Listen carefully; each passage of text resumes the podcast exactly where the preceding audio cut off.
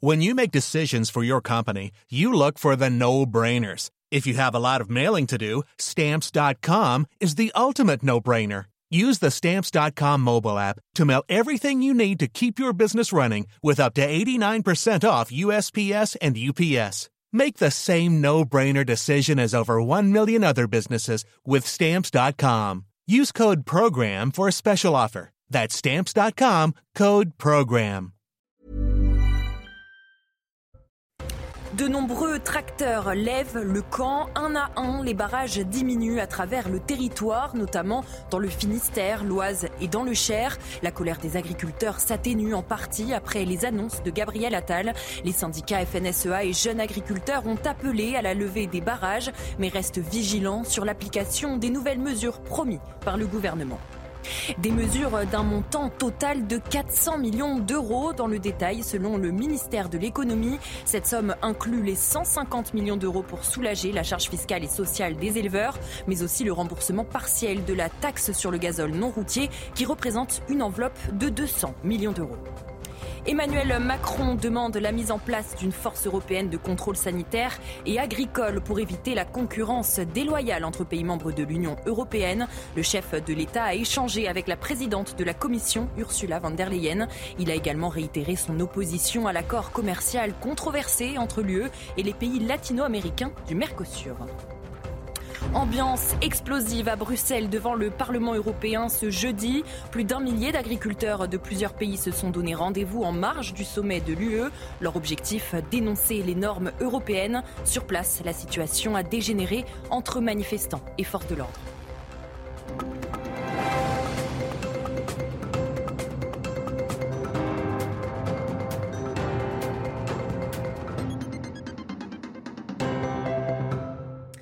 Bonsoir à tous, ravi de vous retrouver dans l'édition de la nuit à la une de l'actualité. L'Oise, le Cher et le Finistère voient leur barrage diminuer ce jeudi soir. Les agriculteurs ont décidé de lever le camp à l'appel des syndicats FNSEA et jeunes agriculteurs. Une décision qui intervient après les annonces de Gabriel Attal. Le président de la FNSEA, Arnaud Rousseau, s'est rendu auprès des agriculteurs sur l'autoroute A6 dans l'Essonne pour réitérer ses propos. Notre journaliste Augustin Donadieu a assisté à ces échanges. Dernière soirée ici sur euh, l'autoroute A6 pour ces 150 agriculteurs mobilisés depuis euh, mardi. Ils l'avaient promis. Euh, si le gouvernement leur apportait des réponses concrètes, ils rentreraient chez eux. Ce vendredi matin, dans la matinée, eh bien, ils reprendront la direction de leur exploitation. En attendant, ils profitent d'un dernier moment convivial ici au, beau milieu de cette autoroute A6. Un moment convivial auquel s'est joint Arnaud Rousseau, le président de la FNSEA, en avant-poste hein, dans les négociations avec le gouvernement. Il a d'ailleurs été un petit peu houspillé par certains agriculteurs qui ne comprenaient pas pourquoi le mouvement euh, s'arrêtait. Il a tenu à préciser que ce mouvement ne s'arrêtait pas mais qu'il se transformait. Écoutez. On veut que ça marche. Et puis, euh, si ça ne marchait pas, eh ben, écoutez, on, le dira euh, et, on reprendra des mesures pour faire que le message qu'on a porté en responsabilité, vous l'avez dit, et sans violence, puisse se poursuivre. J'en profite pour remercier tous ceux qui nous ont soutenus depuis toutes ces semaines. Je veux leur dire que tout ça n'est pas terminé et que finalement, cette première, ce premier acte de la mobilisation agricole va, se poursuivre. Donc voilà, que, personne ne pense qu'on va oublier et, et qu'on nous prenne au sérieux et qu'on avance pour donner une perspective à l'agriculture. C'est ça qu'on souhaite. Ces agriculteurs qui se sont d'ores et déjà donné rendez-vous fin février à l'occasion du Salon de l'agriculture. En attendant, ils seront très attentifs à ce que les propositions, les solutions apportées par le gouvernement se traduisent en actes concrets dans leurs exploitations. Direction l'autoroute A1 à présent à Chennevières-les-Louvres dans le Val d'Oise où le barrage se vide peu à peu. Certains agriculteurs ont prévu d'attendre qu'il fasse jour pour retourner dans leurs exploitations. Notre journaliste Michael Dos Santos était sur place. Ambiance festive et, bon enfant ici sur l'autoroute 1 où les agriculteurs euh, profitent de leur dernier euh, moment, euh, profitent de pouvoir discuter, boire leur dernier verre ici sur ce point de, blocage sur l'autoroute 1 avant pour beaucoup d'entre eux de rentrer chez eux. D'ailleurs, je suis avec l'un de ceux qui va pouvoir rejoindre sa région qui est le, Pas-de-Calais. Jean-Charles Pain-Blanc, merci d'être avec nous sur CNews. Objectif rempli, vous êtes satisfait, vous avez le sourire? Alors, le sourire peut-être pas. L'objectif, euh, pour moi, il est rempli euh, en partie. Aujourd'hui, donc, des annonces ont été faites. on attend les actes maintenant.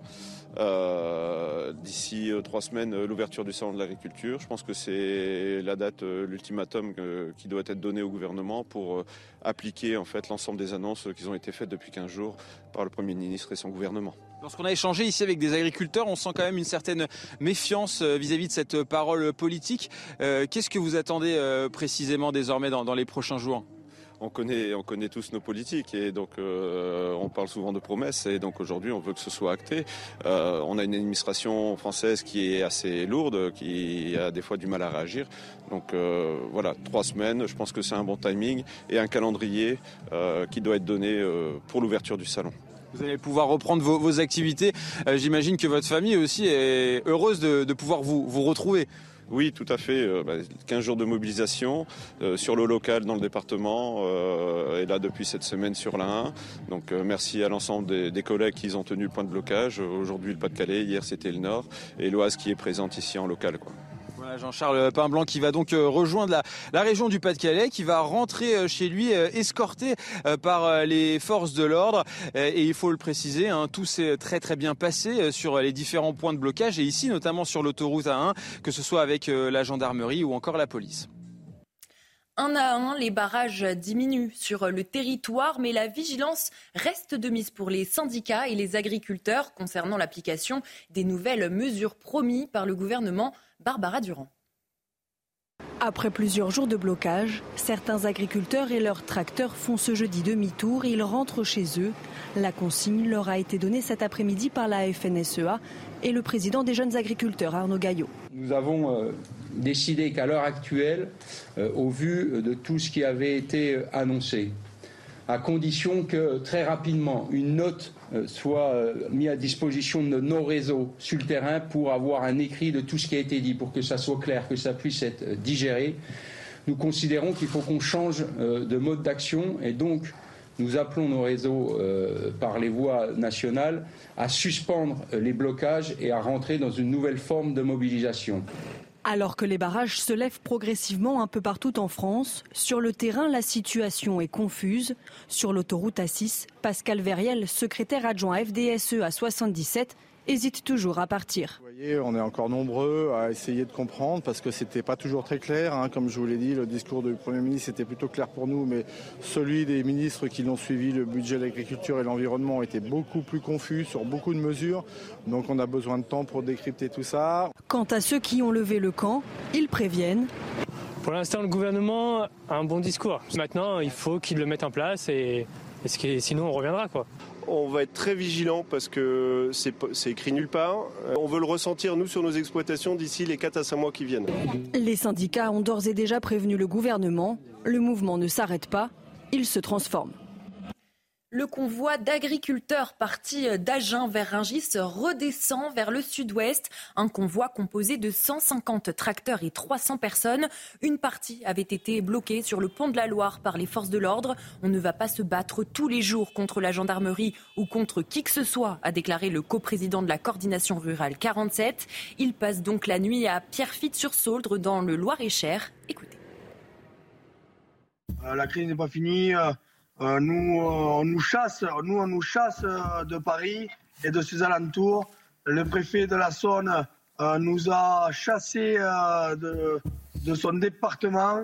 on était escortés ce matin par plein de CRS, plein de policiers pour quitter le département le, le plus vite possible. Donc voilà, aujourd'hui, nous sommes revenus joindre nos collègues qui n'avaient pas pu passer la Loire. Donc nous sommes avec eux. Et demain matin, on prend la route pour Limoges. Euh, on redescend, on redescend vers chez nous, quoi. Euh, je trouve scandaleux, je trouve scandaleux qu'on n'ait pas pu monter à Paris les 79 agriculteurs placés en garde à vue mercredi soir ont été relâchés. Les investigations vont se poursuivre dans le cadre de l'enquête préliminaire ouverte, notamment pour dégradation du bien d'autrui en Réunion. Les manifestants avaient pénétré en fin d'après-midi à pied une zone de stockage du marché de Ringis.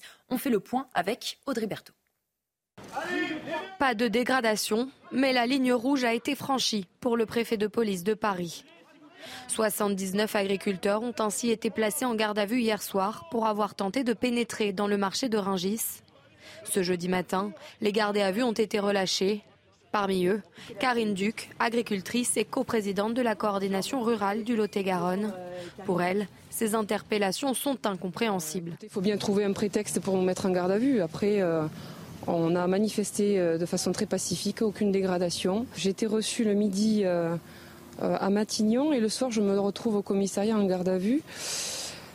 si c'est la réponse qu'on donne aux paysans de France et les paysans qui sont ici en convoi avec nous, pour avoir uniquement simplement des mesures et des réponses concrètes pour revenir avec sérénité sur leur ferme, euh, c'est très grave. Interpellés notamment pour dégradation du bien d'autrui en réunion, les investigations vont se poursuivre. Les agriculteurs interpellés risquent pour ces faits jusqu'à 75 000 euros d'amende et 5 ans d'emprisonnement.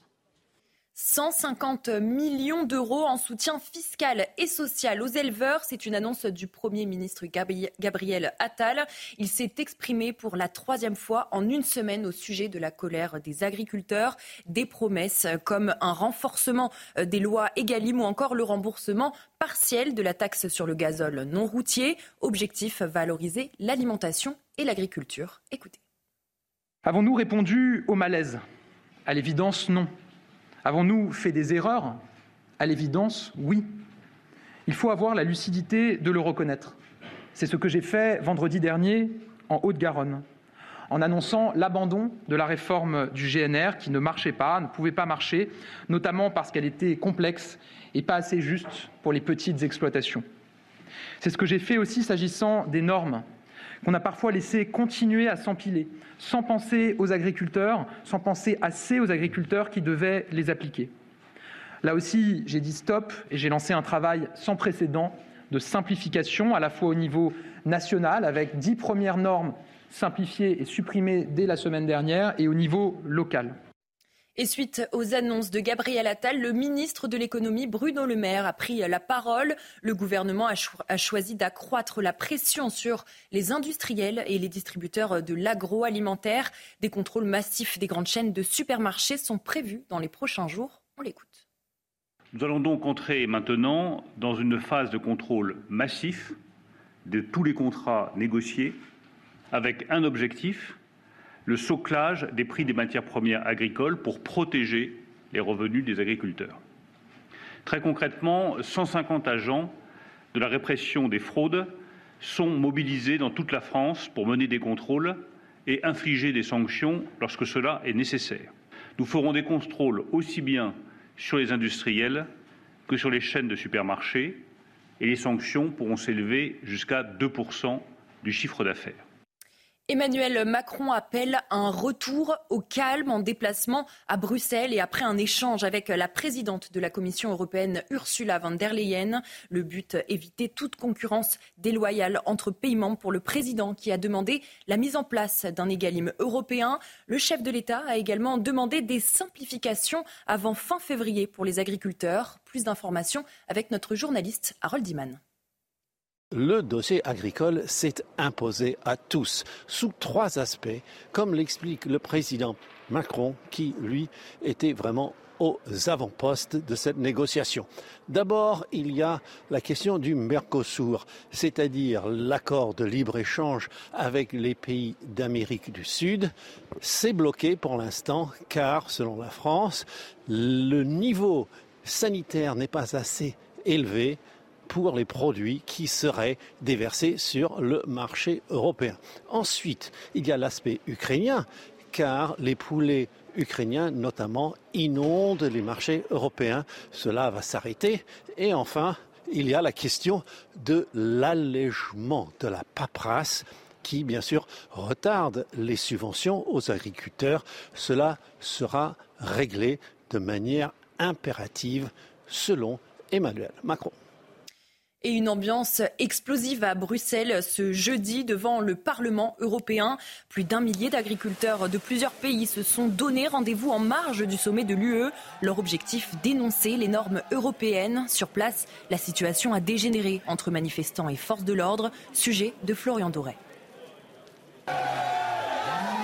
Fumigène, pétards et canons à eau, Bruxelles est devenue l'épicentre de la colère du monde agricole. La situation dégénère au moment où les agriculteurs tentent d'entrer dans le Parlement, un face-à-face qui tourne désormais à l'affrontement. Pour chaque agriculteur présent, le message est le même. Les agriculteurs, on est de plus en plus mis sous pression par rapport à toutes les, contraintes, les normes environnementales, etc.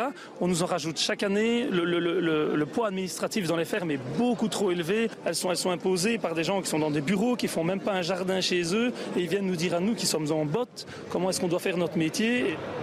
Plus d'un millier d'agriculteurs venus des quatre coins du continent se sont donné rendez-vous pour bloquer la capitale européenne. Des scènes de chaos sous les fenêtres des institutions alors que se tient en toile de fond le sommet européen. Une sécurité renforcée pour l'occasion.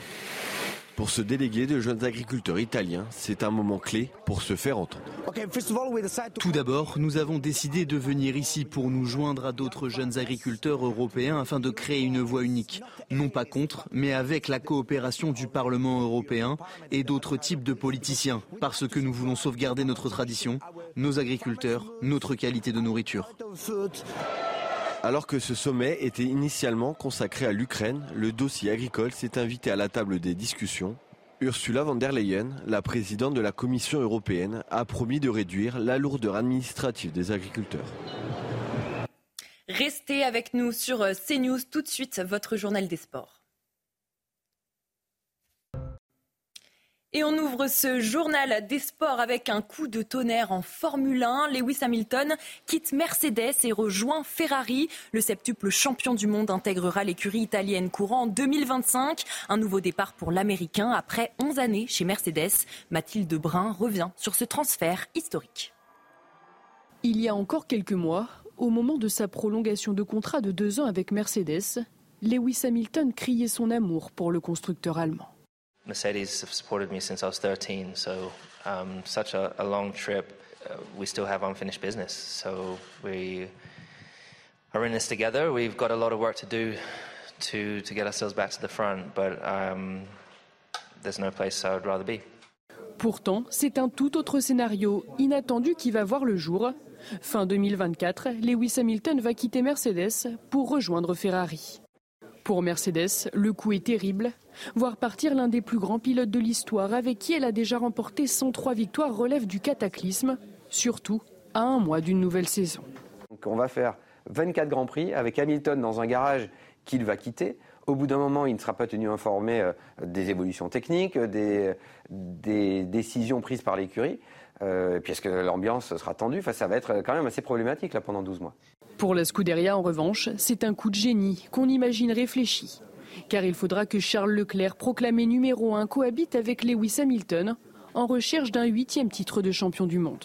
C'est le nom le plus mythique, donc euh, est-ce que comme Michael Schumacher, bah, Lewis Hamilton veut y aller, tenter de gagner Ça ferait de lui peut-être le, plus grand pilote de l'histoire. Après, c'est pas si facile de changer complètement d'écurie, euh, de culture, euh, et puis se retrouver face à, Charles Leclerc, qui est, un bon pilote. Donc c'est aussi une sacrée prise de risque pour Lewis Hamilton. Avec ce transfert fou, Mercedes devra se mettre en quête d'un deuxième pilote pour faire équipe avec George Russell. Et les prétendants ne devraient pas manquer. Traversons la Manche du côté de la Première Ligue en football. Manchester United s'est fait peur 3-2 contre les Wolves. West Ham piétine, un partout contre Bournemouth. Résumé de la soirée par Marco Maritic. Pointé du doigt pour une sortie arrosée la semaine dernière, absent coupe dimanche, Marcus Rashford est de retour dans le 11 de Manchester United. Un choix payant après tout juste 4 minutes. C'est un bon centre ça avec Oilun qui a bénéficié de l'écran de Bruno Fernandez et Marcus Rashford. Voilà pourquoi on le titularise parce que c'est un code poster. Marcus Rashford capable d'oublier tous ces tracas pour mieux rebondir et pour mieux fracasser le but de José Sa. Cinquième but de la saison pour l'anglais en championnat et encore en évidence quelques instants plus tard. Ballon pour chaud, puis Oilwood.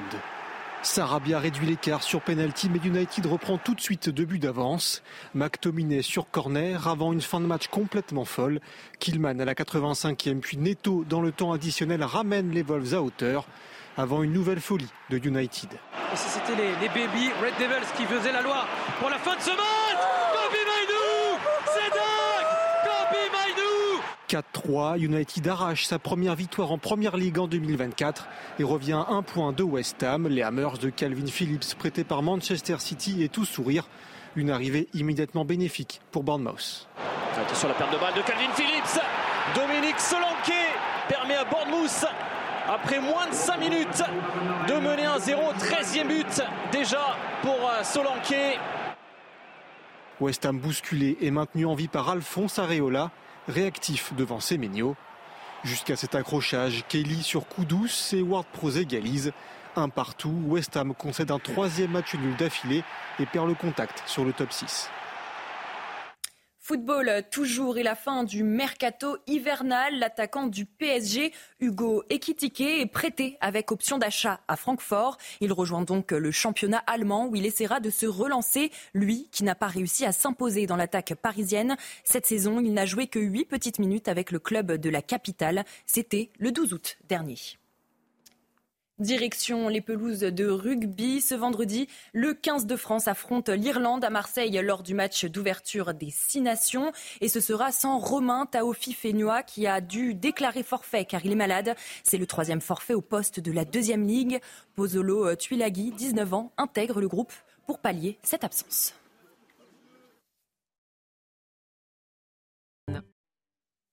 Restez bien avec nous euh, sur euh, CNews. Dans un instant, un prochain journal. De nombreux tracteurs lèvent le camp. Un à un, les barrages diminuent à travers le territoire, notamment dans le Finistère, l'Oise et dans le Cher. La colère des agriculteurs s'atténue en partie après les annonces de Gabriel Attal. Les syndicats FNSEA et jeunes agriculteurs ont appelé à la levée des blocages routiers. Bonne nuit sur notre antenne et à tout de suite. Retrouvez tous nos programmes et plus sur cnews.fr.